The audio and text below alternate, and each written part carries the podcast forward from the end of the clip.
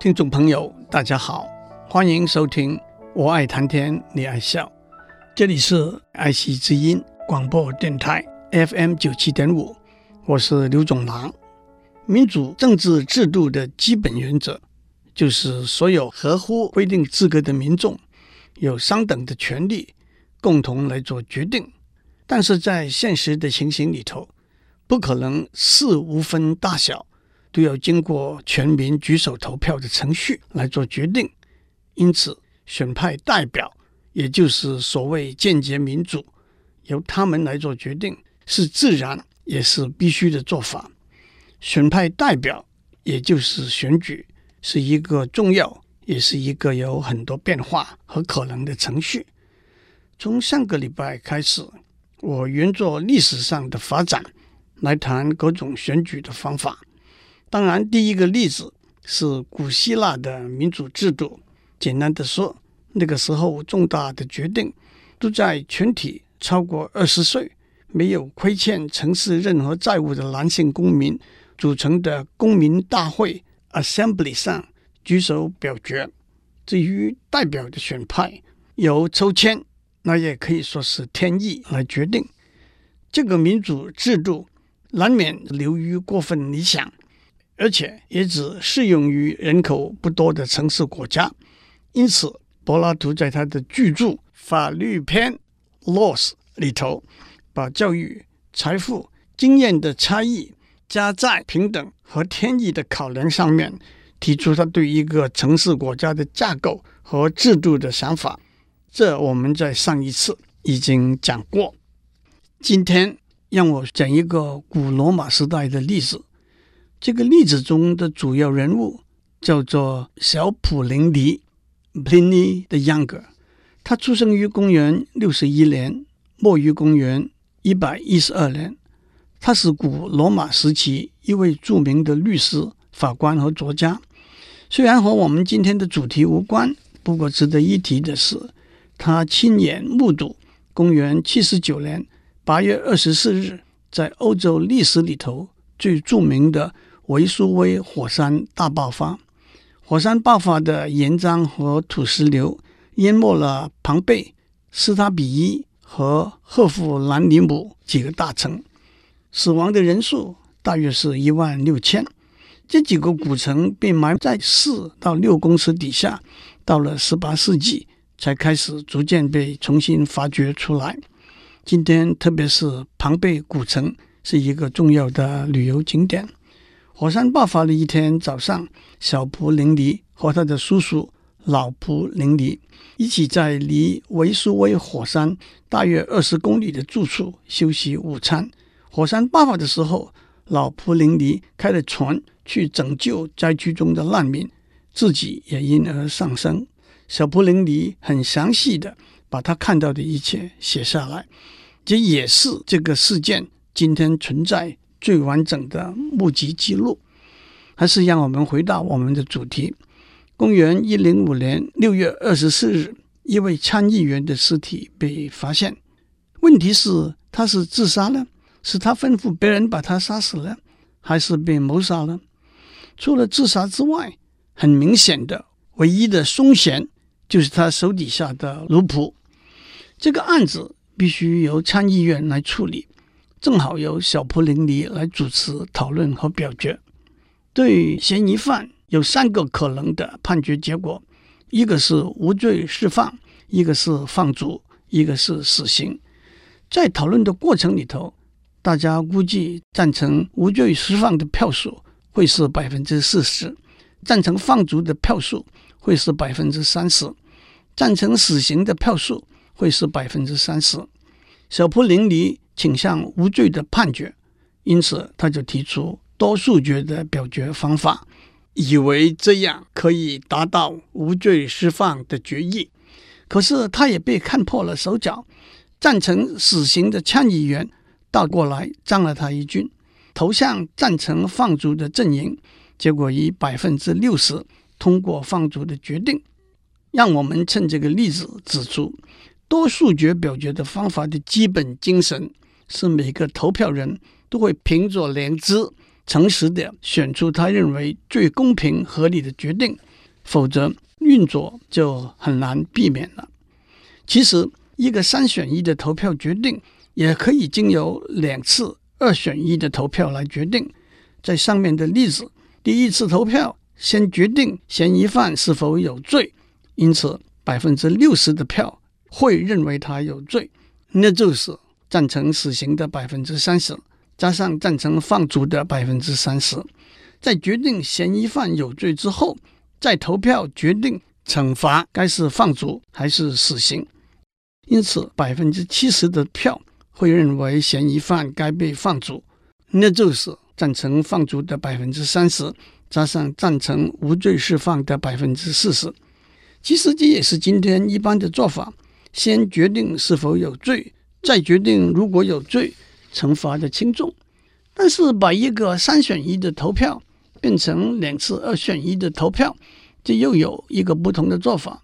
比如说，第一次投票是决定嫌疑犯该死还是可以存活，因此百分之六十的票赞成嫌疑犯可以存活。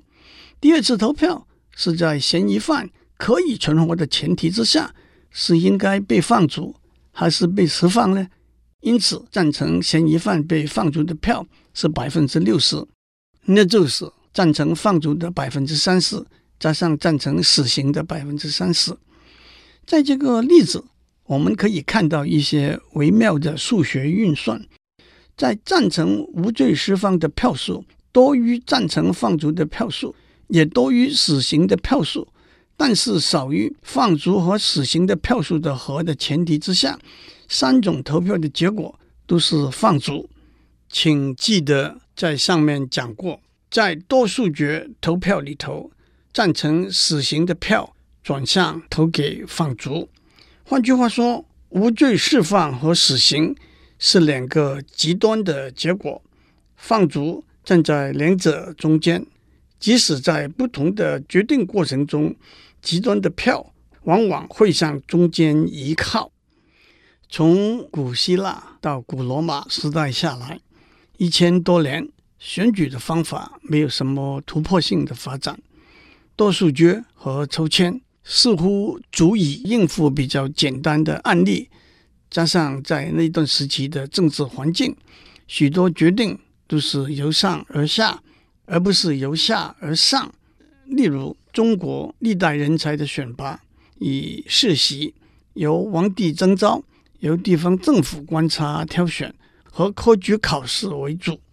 在西方的历史里头，到了十三世纪，西班牙哲学家拉曼努尔可以说是想到不同的选举方法的先驱者。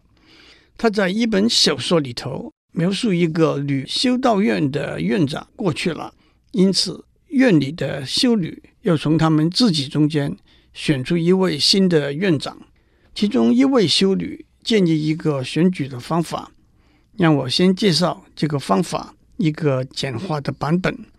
在选举开始以前，每个修女要发誓，绝对真心诚实，没有私恋妒忌，更不会交换串通。第一步是从二十个修女中，以多数决的方式选出七个选举人，但是他们同时也是候选人。换句话说，他们有选举权。也有被选的权利。第二步也可以说是这个选举办法新创的特色：七个候选人一对一配对，直接比较。也就是说，七个候选人配成二十一对，每一对候选人由另外五个选举人投票，以多数决选出一个优胜者，优胜者得一分，失败者得零分。这样下来。得分最多的一个候选人就当选为修道院院长。当然，这可能有得分相同的情形，就我们在下面再说明。讲到这里，听众里头的棒球迷就恍然大悟：不管是美国、日本还是台湾的棒球联盟，用的正是这个制度啊。联盟里头的队伍在球季里头捉对厮杀，到了季末。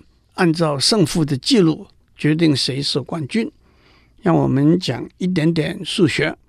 不管是七个或者若干个候选人，七队或者若干队球队，按照一对一对决的胜负结果，数学家告诉我们，一定可以把他们排序第一、第二到第七，第一胜第二，第二胜第三，第三胜第四，第六胜第七等等。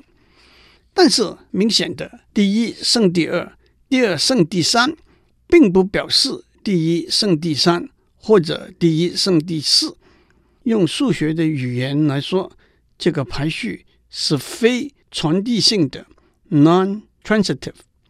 同时，也可能有好几个这样的排序。说的精准一点，有奇数个这样的排序。怎样证明这个结果呢？我就留给有兴趣的听众了。那么，在什么情形之下会有一个传递性的排序呢？也就是说，第一胜第二、第三到第七，第二胜第三、第四到第七。答案是有几个同等的条件。一个明显的条件是，这七队里头有一队全赢，有一对只输一场，有一对只输两场，到有一对全输。另外一个同等的条件是，没有甲胜乙、乙胜丙、丙胜甲。这种三角循环，三角循环也可以被叫做剪刀石头布的循环，剪刀剪布，布包石头，石头砸剪刀。这些结果的证明也就留给有兴趣的听众了。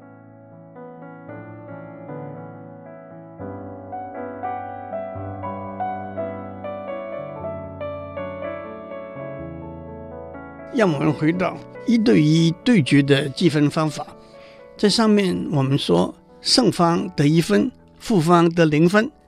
但是我们也可以按照选举人投票的票数来计分。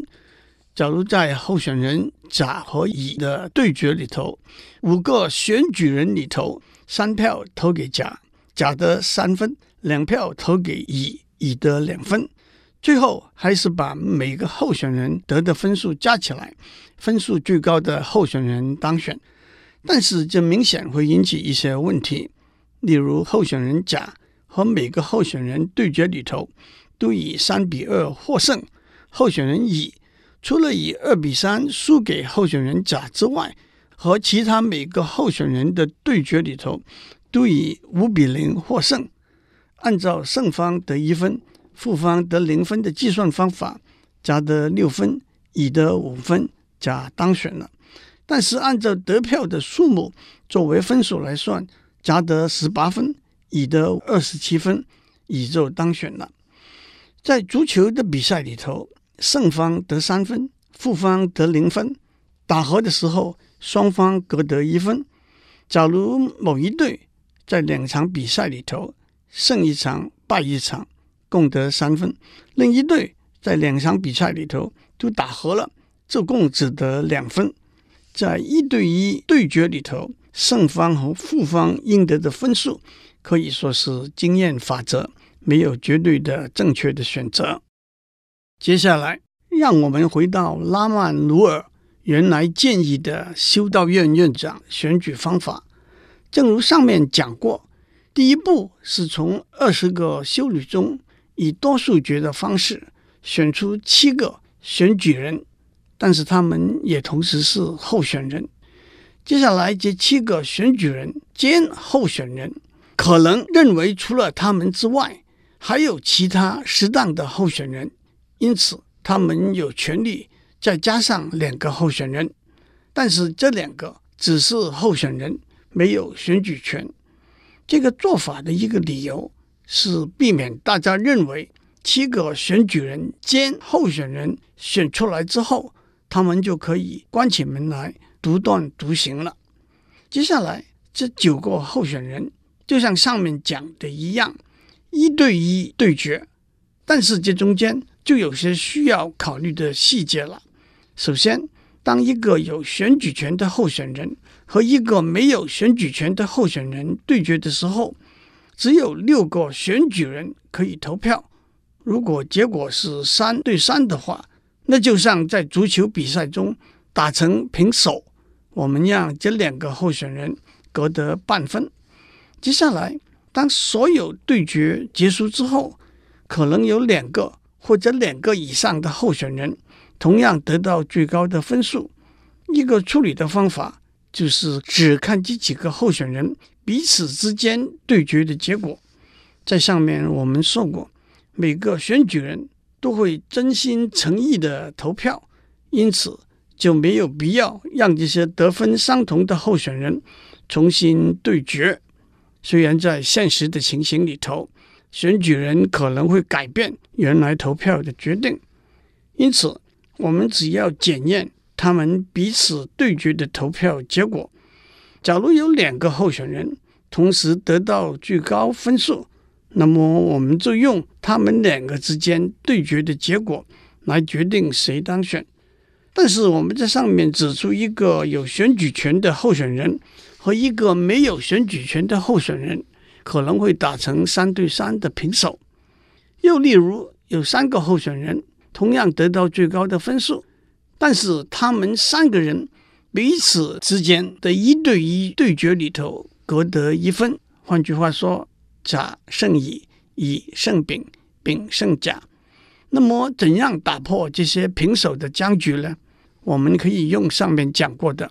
用每个候选人在所有一对一对决里头得到的票数的总和来做比较，不然就用抽签，靠天意来做决定了。接下来，这个选举方法还有另外一个值得思考的面向：七个候选人有二十一场，九个候选人有三十六场，二十个候选人有一百九十场一对一的对决。那么多场的对决是很费时间的。当然，如果棒球或者篮球比赛场数越多，收入也越多。例如，在美国棒球大联盟的球季里头，每队打一百六十二场球，大联盟一共有三十队，所以一共打两千四百三十场球。但是，修道院院长的选举既不卖门票，也没有电视广告的收入。还是速战速决为妙，因此拉曼努尔提出另外一个选举的办法，让所有的候选人排成一列，第一和第二个候选人对决，输的被淘汰；赢的和第三个候选人对决，输的被淘汰；赢的和第四个候选人对决，这样一路下来，最后剩下来的候选人就当选为修道院院长。让我首先指出。这个选举方法和上面讲的选举方法比较有几个不同的地方。第一，两个选举方法的结果可能是不一致的。第二，这个选举方法节省许多时间，n 个候选人只需要 n 减一次对决，而在上面讲的选举方法，n 个候选人需要二分之一 n 乘 n 减一次对决。第三，上面讲的选举方法。结果是对所有的候选人有一个排序，也就是有第二名、第三名可以作为候补。现在这个选举方法没有第二名或者第三名。很明显的一个问题是，这个选举方法是不是的确可以选出最好的院长呢？答案是，如果在候选人里头的确按照上帝的旨意有一个最好的候选人，而且半数以上的选举人。也知道上帝的旨意，那么不管这些候选人按什么次序先后对决，最好的候选人一定会当选。但是如果不是如此，例如在候选人中有甲、乙、丙三个人形成上面讲过的三角循环，那他们对决的次序就会直接影响到最后的结果。诸位可以验证一下，如果他们排成一列的次序是甲、乙、丙。或者乙甲丙，丙会胜出；甲丙乙或者丙甲乙，乙会胜出；乙丙甲或者丙乙甲，甲会胜出。喜欢运动的听众马上看出来，这就是网球、柔道等多种运动比赛里头用的单淘汰的比赛方式。参加比赛的球员作对厮杀，输了一场的。就被淘汰出局，最后剩下一个一场都没有输的球员，就是冠军。最后，让我也介绍双淘汰的比赛方式，意思就是参加比赛的球员捉对厮杀，输了两场的就被淘汰出局。一开始的时候，所有参与比赛的球员捉对对决，赢了的进入胜部，输了的进入败部。接下来，胜部的球员捉对厮杀，胜了的留在胜部，输了的掉入败部；败部的球员也捉对厮杀，胜了的留在败部，输了的淘汰出局。到了最后，胜部有一个冠军。他是完全没有输过的球员，败部有一个冠军，他是唯一只输过一场的球员。接下来两个冠军对决，如果胜部的冠军赢了，他就是冠军；如果败部的冠军赢了，他们两个就再打一场，因为他们两个都输过一场球，胜利的就是冠军。让我留给有兴趣的听众去证实，N 个球员。在双淘汰比赛的方式里头，一共打二 n 减一或者二 n 减二场球。祝您有个平安的一天。